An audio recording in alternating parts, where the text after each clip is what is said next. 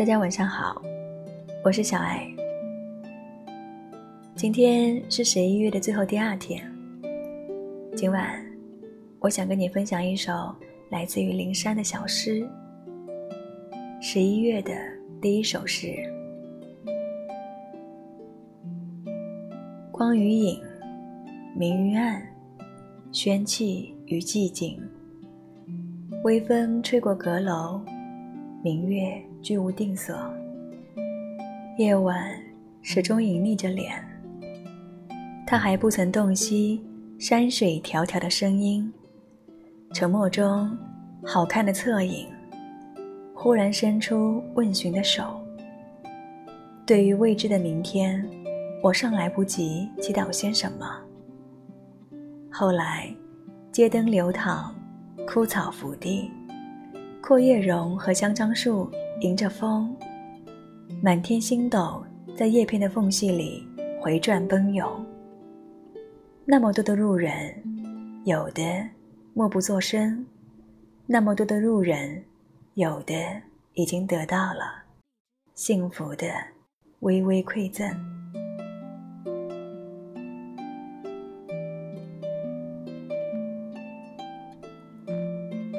林珊说：“如果此时你忍不住想迎风落泪，请不要忘记，秋风凉，白露降，万物都有欲言又止的悲伤。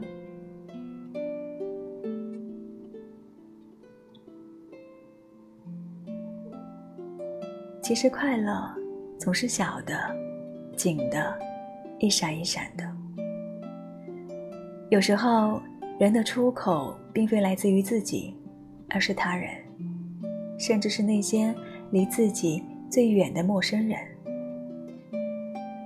尤其是当生活在某个阶段变得贫乏、能量低迷的时候，我们会发现，托举自己实在是一件心有余而力不足的事情。能够击中你幸福的时刻越来越少，更多的时候都要靠着。扎磨记忆里的养料，安慰自己。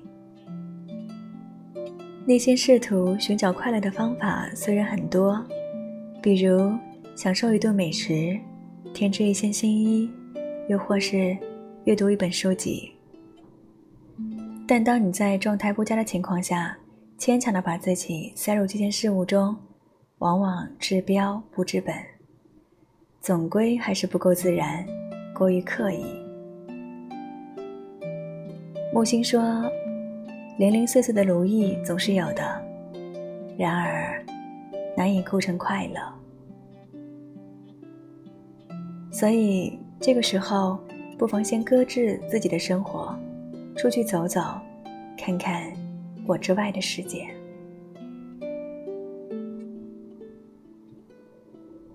如果你有尝试过坐在餐厅或是咖啡厅的靠窗位子。”观察一段时间窗外的景色，也许你会发现，在同一条街道上，就有可能同时上演着欢愉和悲伤。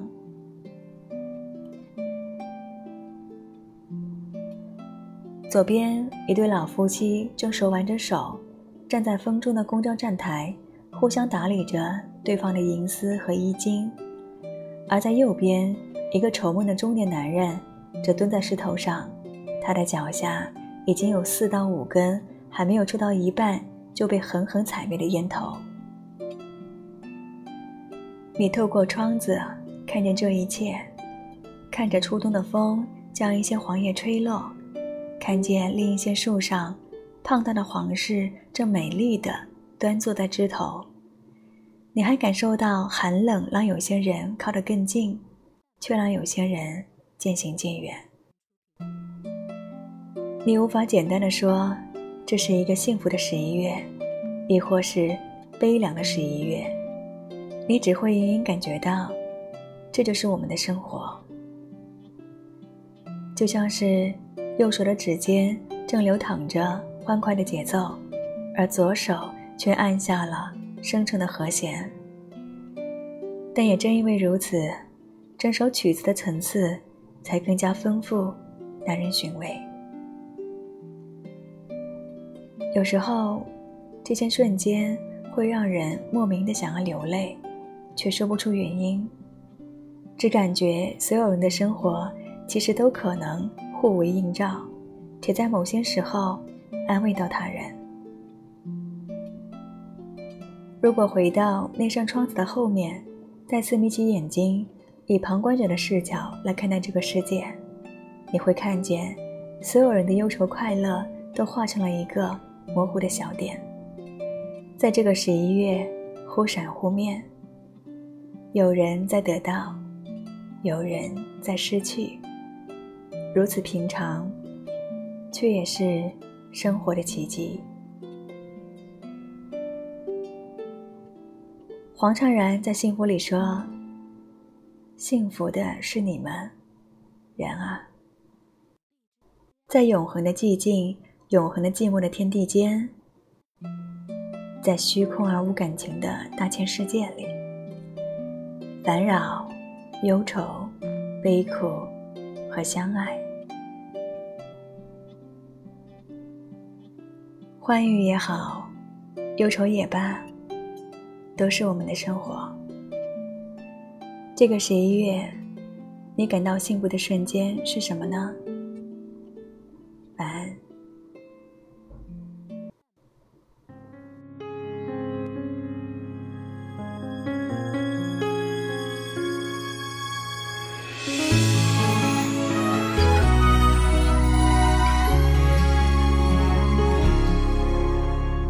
碎一夜的月，心跳像树影摇晃。我和他清白明朗，仰望一个天堂。那是正好的时光，爱上刚好的对方。命运一声不响，跟我们头上，把通往幸福的方向。变成各自流浪，